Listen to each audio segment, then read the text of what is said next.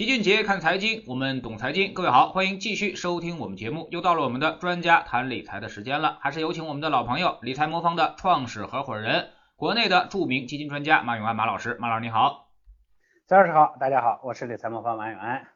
嗯，今天呢出了一个大新闻啊，这个包商银行啊，这个正式这个被银保监会批复啊，可以这个启动这个破产程序了。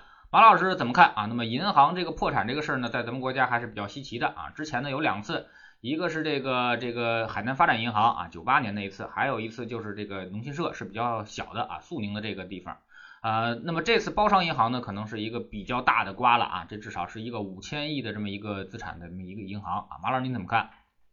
呃，是咱们原则上逻辑上说，这个银行它也是个机构是吧？也是个企业。那应该也能破产，但是确实以前因为银行特殊的地位呢，所以破产的情况很少见。嗯，当然它确实也不是第一家，肖老师说了哈，以前有过。但是包商银行这样体量的，算是一家中大型的这种商业银行的破产呢，这个都是呃确实是第一次。呃，这其实也是咱们所谓的这个呃去刚兑里头的一个非常重要的部分，因为以前我们所谓刚兑刚兑，很多时候呢都是银行在后面兜着底子。那银行兜底子兜不住呢，就国家帮帮银行兜底，所以银行有时候也有些有恃无恐。那现在呢，像包，因为包商银行这不是第一次了，这次出问题之前一三年的时候，当时他就给我出出过一次问题，就是因为他在银行间市场的这个啊资金拆借呢，有将近六十亿的资金还不上，那一度呢，当时导致我们的金融市场呢非常的紧张。你别看六十亿啊，这个银资本市场它是个击鼓传花的游戏，这里头每一分钱大家都是算好了当天怎么来用。所以同业之间，你用这么大的资金呢，突然之间还不上了，它就会特别容易出问题。那当时这个事件呢，后来是因为啊政府兜底是吧？这然后大家同业出动，大家慢慢把这问题解决了。但是你让这一家银行你反复的出这问题，这谁也受不了是吧？所以我觉得呃现在让这样的一家银行呢破产，我觉得这其实就是政府明确的一个信号，就是要去刚兑啊，银行都能破产了，没什么是稳赚不赔的。所以我觉得要转换思路，人家政府都走的比我比我们普通老百姓都快了。所以这时候你反应过来呢，等到真的出问题再反应过来，可能就晚了。那这个我也让我只想到之前的信用债暴雷啊，其实都说明对银行对这种啊，对国企啊这种你所谓的这个刚兑的信仰赶紧打破，这都是过去式了。嗯，那么我们先说说这个银行破产啊，那么很多人也都在提来各种各样的问题啊，马老师给我们回答一下，就是存款啊，那么之前有这个存款保险制度，但是大家都没见过怎么使啊，那么这次是不是就能见着怎么用了？呃，这个呢是咱们存款呢是原来有一个存款保险制度啊，这确实是说大部分的商业银行呢都会呃参参与这个保险制度。那这个保险制度呢，它是有明确的要求的，是一个储户呢呃的账户呢五十万以下的部分，它是本金加呃利息都给你保的。但是五十万以上的部分呢，那就要看这个银行到时候真的是出现了什么情况，还不还得上，那要看银行的资产清算的情况。啊，这是一个。第二呢，它还有个，遇到这种事儿，你说是给你还，是吧？它中间有个流程。你要是车子出个出个出个事故，你去你去你就报个保险，它还有个有个流程呢。这银行这么大的事儿，对吧？所以呢，最好是别遇上啊，遇上了呢，这自己也要也确实确实，那这这事儿也是比较麻烦的。另外，资金大的人，你就你就你就就放弃幻想啊，这个国家也保不起你。这个保险制度也保不起你，那你真要遇到银行出现这问题，最终呢可能不可能全额拿回来，中间人银行最后清算成多少，你可能有优先受让权、清偿权，但是呢，那可能也也不能全全部拿回来了，这我觉得是个现实的问题。也就是说，以前咱们都觉得存款起码没问题，如果有问题，那是银行有些时候的非这个规范性的操作，骗你把钱去干干理财啦，去干买保险了，这种才会有问题。只要存款都没问题，这个。呃，原来的信仰也要打破了。那么这个存款可能还稍微的安全一点啊，那么可能也就是流程的问题。那么这个理财怎么办啊？那么比如说要是买到了之前包商银行的这些理财啊，您觉得这次能回来吗？诶，这个坦白的说，这次啊，我估计因为作为第一家嘛，它这中间呢可能还会还是会优先呃清偿。但是呢，你说中间如果他投的那些资产呢出了问题。确实资不抵债了，那这次恐怕你想全额回来呢都不太容易。大家要定一定要理解，银行是个哪怕是个小银行，其实都是个庞然大物。那银看着不大，那后面的资产呢其实量很大，一旦出了问题呢，动不动就是几百亿、上千亿的规模。这它不像说一个什么小信托爆雷了，是吧？一个什么爆雷了，你说是影响挺大，你回头看看几亿啊，这这十几亿已经到到顶了。银行这玩意儿真要出问题了，它就是它就是大雷。所以当然，银行的资产呢，不能说说所有的都跟信托啊，跟原来的某投某啊，像这些一样，说是颗粒无归，它会回来一些，但是波及面会非常非常的大。所以银行理财也还是一样的。我看最近啊，有很多银行、中小银行呢，为了这个高息，反正我也不是说高息揽储吧，就是有些呢，这个利利率啊，承诺利率的给的其实是挺夸张的。我看昨昨儿我在微博上看到有一个呢，这个就他每天都公布的，甚至有现在还有给到预期收益率百分之九的。我们家老太太呢问我说，哎，人家那理财产品收益率百分之九。你们理财魔方干半天，你稳健理财才干了个百分之七，我为什么不买百分之九的？我说你去买一个试试，对，百分之九，你这这这，所以它的风险呢相对会比较大，这一点是要特别谨慎的啊。嗯，因为我们这个理财魔方之前也在上面卖过一些这个银行的一些产品啊，特别是一些中小银行，特别是一些小银行，可能收益还是比较高一些。那么很多朋友可能也担心啊，说这些银行会不会也出现问题呢？马老师。呃，我们之前呢，呃，放过一些部分的在那个活期账户里头放过一些银行存款，那是存款事件。我们不能说它一定不出问题，但是呢，这种呢出问题的概率呢，就就算是出问题，因为我们放的是一些中小银行，其实我们放的一些中小银行里头的一些新锐银行啊，那些银行的进取心都还不错啊，其实他们的管理能力还是不错的。但是首先是存款，其次呢，就算是这银行出了问题了，那也受这个存款保险制度的这个保障。所以我们也不允许客户呢大金额的买入啊，五十万以下是安全的，这是当时我们跟客户做的。而且类似于这种产品呢，我说现在随着银行呢未来可能动荡不安啊，也可能会有风险，我们已经已经已已经不再接入了啊。我觉得只要某一类资产开始风险有，我也就这种不确定性风险增加，我一定不让客户买，这是我的一个原则啊。嗯，那之前的这个用不用这个拿回来呢？基本上大家要到期了以后呢，你想再买也没有。到期之前呢，像这我们我们选的几家银行呢，目前的运营情况都还是不错。我们当时我记得做过宣传说，啊这些这些银行呢，其实它的这个啊这个这个这个这个资产质量啊啊状况啊，包括它的各种监控指标呢，相对还是比较比较优良的。其实那几家银行都还是非常不错的，虽然小银行，其实都是非常不错的银行。同业里头大家都知道的啊。嗯，那么咱们再说说这个信信用债暴雷的事儿啊。那么在这个金委会上啊，那么我们也是提出了这个零容忍打击逃废债的这么一个情况啊。那么马老师，您给我们解释一下什么叫逃废债啊？那么什么叫零容忍打击逃废债？这其实是一个问题的两面啊。就一边呢，政府允许说，那债券这个东西既然是个投资品种，还不上就还不上了，没人会给你兜底，这个叫去刚兑，是吧？嗯，政府允许这一点，嗯，那所以大家在买债券、买债券基金的时候要小心，呃，未来呢没有这个呃刚兑兑的这个这个信仰了，尤其以前呢大家也知道债券会出问题，其实以前的债券出问题也挺多的，但是以前呢都是些低等级信用债，呃，今年呢这一下子是三 A 级的，人是大型国企的债券，这都国家兜底的，这种都会出问题，这个呢其实是。呃，表明了一种政府的态度。我就说了，他给你让银行破产是一个道理，政府不会再给你兜这些底子，因为政府把所有的风险兜住，或者银行把所有的风险兜住，最后呢，发展的结果就是像像这个金融危机，因为总有兜不住的一天，所有的风险集中爆发的时候就是金融危机，所以他不会再允许这种东西呢再进一步发展下去。啊，这是一方面，但是有些企业呢觉得哦好事儿啊，政府允许我这个。或者这个这个这个这个不还账了是吧？允许我这个说债券爆雷了是吧？那我就爆两个吧，我主动爆两个，对不对？我他妈这个资产手里有资产上，我也不还。你像这这这个最近爆发的这有一个是吧？拿了手里头还有资产是吧？零成本的把资产转出去，你这就相当于一个老赖嘛，对不对？你家里有房子，把房子跟老婆离婚了，把房子挂在老婆名下、孩子名下是吧？自己一分钱没有，我就还不了，要钱没有，要命一条，你这不行，对不对？所以呢。这其实是政府的一体两面，就一边允许啊刚呃去刚兑，真要还不上，那你你投资者在前面就得擦亮眼睛，真要还不上了，那这这这就是这个呃风险自担，对不对？但另一边呢，你也不能说这个呃这个呃放借了钱的一方呢，我就这这这这这什么呢？这个叫叫叫叫恶意的，就像前面说的恶意的逃债逃废债，所以这点呢，其实政府盯的也很紧。先是山西省的政府副省长说了，说借债还钱天经地义。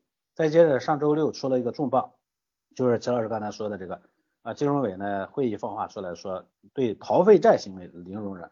逃废债啊，它跟这个它跟这个这个这个这个去杠兑可不是一回事，好多人又理解错了。你说政府说，哎，逃废债不允许逃废债，那那是不是不允许这个这个这个暴雷了？那是两回事情，该报就报，但是不允许恶意啊。所以呃，周一呢，市场直接涨了接近七月份的最高点是吧？什么沪深三百啊、中证五百、创业板指也早早就创新高了。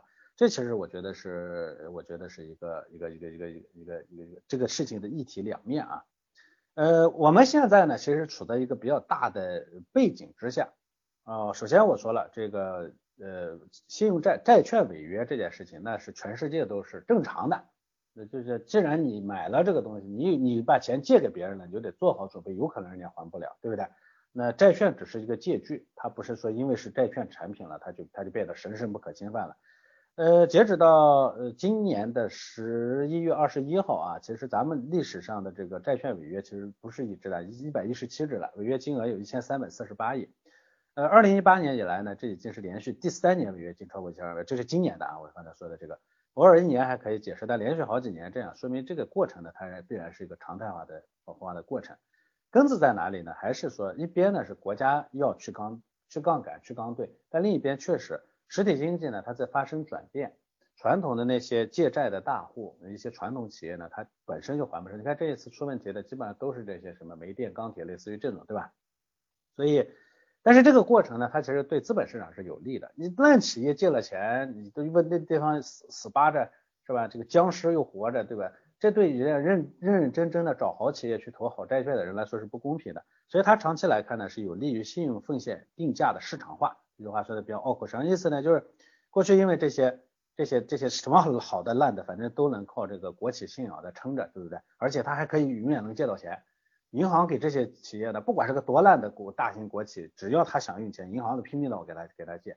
长期导致的结果是钱用不在刀口上，是吧？真正的说代表未来的那些企业拿不到钱，是吧？那现在的这个情况呢，我觉得它有助于解决这样一个问题。嗯。呃，但是我说了，这个中间呢，恶意的是不行的。说这个事情说到这这里头呢，呃，好像尘埃落定了，大家感觉哈。不过慢一点，我们刚才说的这个事情不是偶然，背后呢其实就是有这个资管产品打破刚兑这个大趋势。但是呃，这个这是这是这是大趋势所在。但是企业呢不能平白无故的逃债，这也是大趋势所在。这两点我觉得大家都可以都可以关心的，对吧？担心也可以解除。呃，债券市场呢跟 A 股市场呢，它其实有一个相爱相杀的关系啊，就是这个债券市场不好的时候呢，股票市场就就好；债券市场好的时候，股票市场不好，这是一般情况下。但如果说债券市场出现严重的问题的时候，股票市场也会出问题。那最近呢，大家明显的感觉到这一点啊，但是风波呢现在逐步的就在过去啊，所以市场呢其实从前期的这种打击中呢，又逐步的开开始回来了。我看上周呢，市场整体。涨得也很好，涨了上证指数涨了二点零四，深圳涨了零点七一啊，外资仍然在大幅度的流入。我觉得最近的这种波动啊，我开玩笑啊，我一直说这个市场呢会经历经历这个经历这个四波啊四阶段。第一阶段呢是这个叫什么呢？酝酿期啊，啥都没有就有钱。这个阶段呢，一九年初到现在呢，其实也折腾到今年的七月份也折腾了好长时间了。之后呢？这个第二阶段才会开始它的基本面支撑的。现在呢，这个之前呢，它往往市场会经历剧烈的波动。这次好在还没有创新低，以往的这个每一次在这个时候中间呢，都会创个新低出来。那所以我感觉呢，好日子在后头。就对我们做金融的人来说，这种动荡意味着出清，意味着这个市场的秩序的恢复啊，所以它是好日子的开始啊。嗯。那么虽然风波已经过去了啊，但是大家还心有余悸啊，特别是这个现在的债券这块的配置呢，其实无论是理财魔方也好，还是我们给大家的这个建议也好啊，其实债券配置这块还是比较重的啊，至少占了四成到六成的这么一个仓位啊。那么现在很多人都在问说，这个信用债这个暴雷越来越多，那么债券这块还能不能配啊？信用债还能不能配？马老师你怎么解释？呃，首先我们本身就配了啊，这个当然我们配的虽然有些部分的这个风险等级的债券比例蛮高，但是呢，我们信用债其实只占其中一部分，还有一部分是利率债。有些人搞不清楚利率债和信用债，利率债呢是金融机构发行的，金融机构为了筹资呢募集资金发行的，这种的风险非常非常低，基本上风险大概跟国债差不多。呃，信用债呢是企业发的，那企业发的呢风险呢就会高一些。呃，所以我们的这个比如说我们风险等级十的配置里头呢。A 股呢是五十三，港股七，美股七，黄金十四，利率债和信用债呢加起来才百分之十七啊，其中呢呃信用债呢大概占到里头不到十个点的样子，那货币百百分之二，所以首先这种这种这种配置比例呢不会高，呃，所以我们也配了信用债，嗯呃，所以你不能看到说信用债出问题了就对整个信用债失去信心，我们要注意到这背后的特殊性。刚才我说了，这家信用定价呢逐渐市场化，对于用户来说，你只需要认识到一点，从根本上就不要被一时的黑天鹅事件给吓趴下。嗯，但这个事情呢，它最根本考验的其实是机构的专业能力。呃，闭着眼睛跟着政府买就对这个行为呢，其实已经肯定是不行了。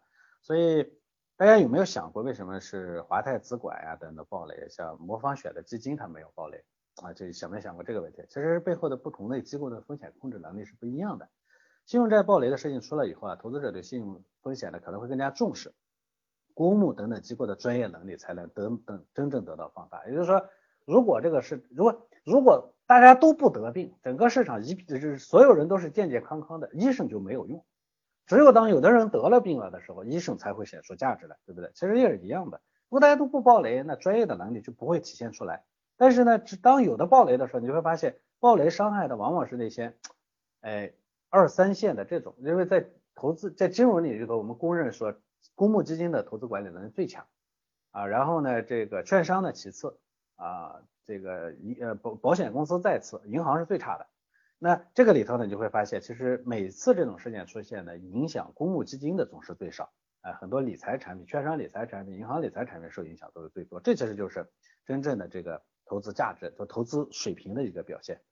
呃，所以嗯，但我相信啊，这样掉下来呢，说其实对我们的市场来说，如果说真的是有好有坏的话。那对于那些好的而被波及到的品种呢，反而可能就会是一些呃机会。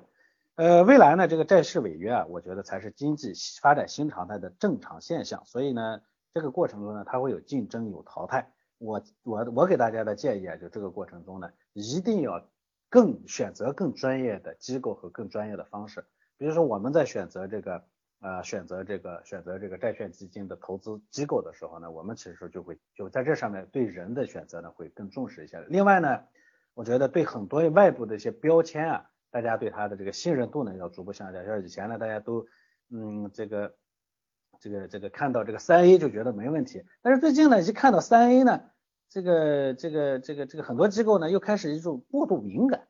啊，我觉得这个确实也是一种很奇特的现象，说明整个市场的这个专业化程度仍然偏低。那过去呢，信用评级呢偏向企业端的盈利模式，这种一定程度上造成了国内信评市场的泡沫。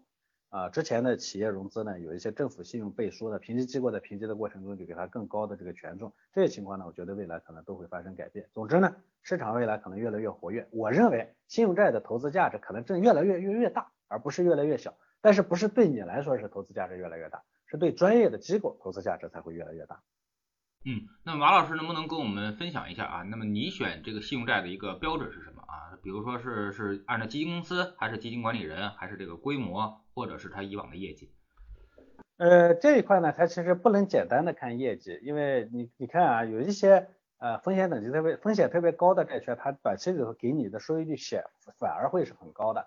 这个信用债投资里头呢，它跟股票投资的差异在于，股票投资其实基金经理的影响没那么大。大家总觉得股票基金经理多牛多牛，其实在一个公募基金里头啊，股票基金的这个里头呢，这个基金经理在里头能做决策的部分并不并不大。所以很多时候你看换一个基金经理，我们也都不在意，为啥呢？因为那个基金风格、基金的投资方式天然的就已经定好了，它没什么特别大的权限去改变，而且还上面还有个投资决策委员会，是吧？呃，但是债券基金呢，它确实有些差异，就在于这个债券这个东西呢，它的投资呢不像股票那么那么那么标准化。债券市场呢是一个高度场外交易的这么一个事，所谓叫场外交易，就很多时候啊，债券的交易呢其实是在私下里进行的，它不是说挂牌到上面的，大家是公开市场去买卖债券，很多交易呢都是在场外进行的。因为原来我听过一个笑话，说其实也不是笑话了。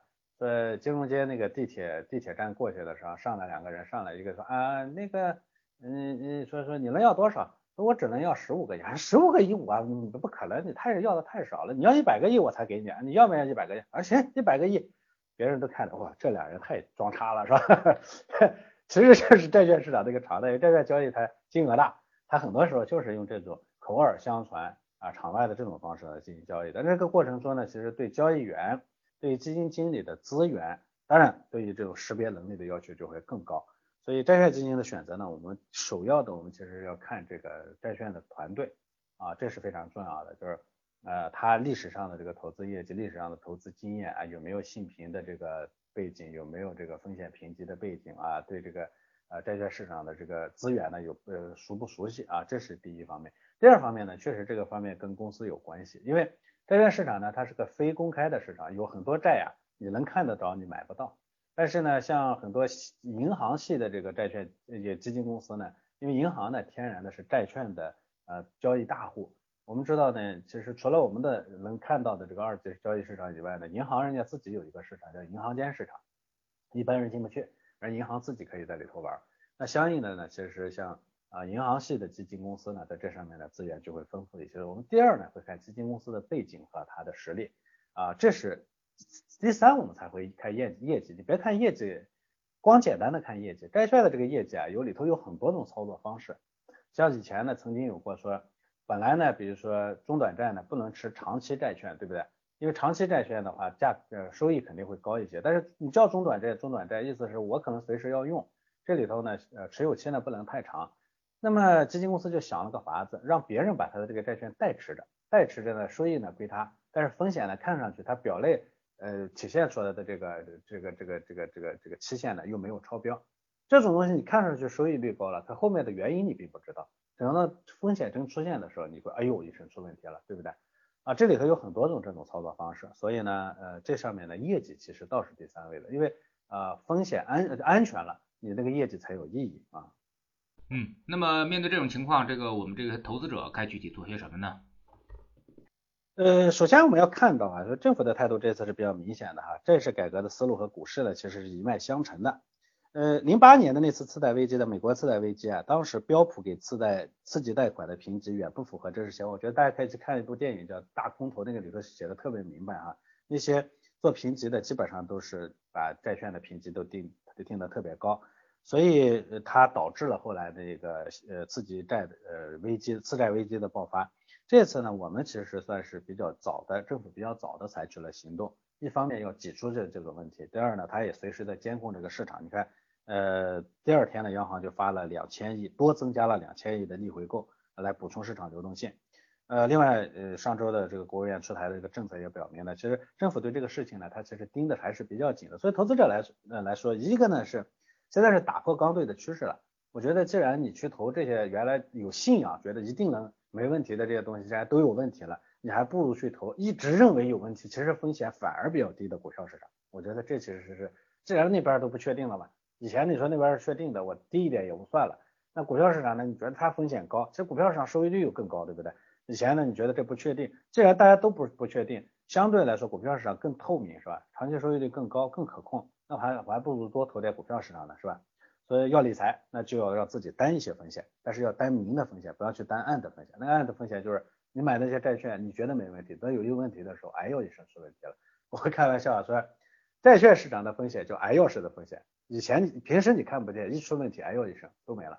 那股票市场叫哎呦哎呦哎呦式的风险，你每天看到它涨涨跌跌，每天都觉得不爽，哎，但是一回头一看呢，风险都暴露在明面上，这东西呢，我觉得这这才是我们应该担的，既然要面对。啊，就得面对这些东西，但是呢，在这个过程中呢，我觉得大家一定要锻炼起自己的这个风险控制能力啊，这个呢，我觉得是非常厉害、非常重要的。零八年美国次贷危机的时候，凡是活下来的，都是平时呢不停的强调风险控制的人啊，或者是机构。理财魔方我们这些起家就是在靠风控能力啊，我认为在老用户心中这一点呢非常有共识。那我跟大家说说怎么做风控啊，比如说说到债券暴雷，那就说到风控。以后风控会越来越重要。呃，我们怎么做风控？一个呢是风险定制啊，我了解用户每个人在市场中所承担的风险是不一样的，一个人在不同的时候承担的风险也是不一样的。这种情况下呢，哎，我们必须得啊把把这个风险呢先清晰的了解清楚，然后呢，我们无论是给你提供一个产品也好，提供一个组合也好，都是要跟你的这个风险相匹配的。我前面说了 L L 式的风险，那也叫风险。呃，虽然它没有债券暴雷的这种这种一下子都没了的分析，呃，这种压力，但是呢，中间呢，如果说它挨要的次数多了，每某一次挨要的太厉害了，你照样会割肉走人，是吧？走人了，最终那个后面的你是不 L L 了，但是后面的收益也跟你没关系了，对不对？所以呢，我们必须得把这个风险呢匹配住啊，这是我觉得第一步。第二步呢，就是要匹配住的合理的方式就是组合，就是我们的智能组合，因为只有把不同的资产匹配起来，才能给你提供一个说让你哎呦哎呦哎呦觉得哎波动，但是呢又不会特别的哎呦一下难受啊，就是这种情况下呢，你才能长期持有住。所以啊，要实现这个的话，只能用智能组合。那智能组合这个东西呢，是我们的一个核心产品。怎么叫是核心？我认为它可以管理一个家庭百分之五十以上的可投资资产。以前有这么大一笔钱，你肯定选择最稳妥的，放在银行理财啊，什么是吧？因为存款什么的，反正收益低点没关系，是吧？主要是这种钱你长期来看又不能赔，对不对？你还想想挣点是吧？以前放在银行存款什么理财没问题，现在这反正有问题了，对吧？你也看到了，银行存款也不安全了。银行理财更不安全了，那你既然都不安全，为什么不选择一个明着的不安全的，明着的有风险，但自己都心知肚明能担得住的呢？我觉得这可能是一个非常重要的啊方面啊，我觉得这是我给大家最重要的建议。我的智能组合呢，其实年化收益率大概在百分之十二左右，呃，连续六年其实我们都是非常稳的，所以老客户对于这个产品的信任度是非常高的。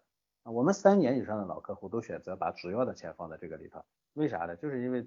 他会带着你经历这样的一个过程。我说了，我不会让你特别的啊惊艳，说啊上来给你赚个多少就盆满钵满。我们最近老有客户说，我们今年其实平均收益大概也就百分之十左右。我们老有客户不满意，说今年连基金动不动给我赚百分之三十。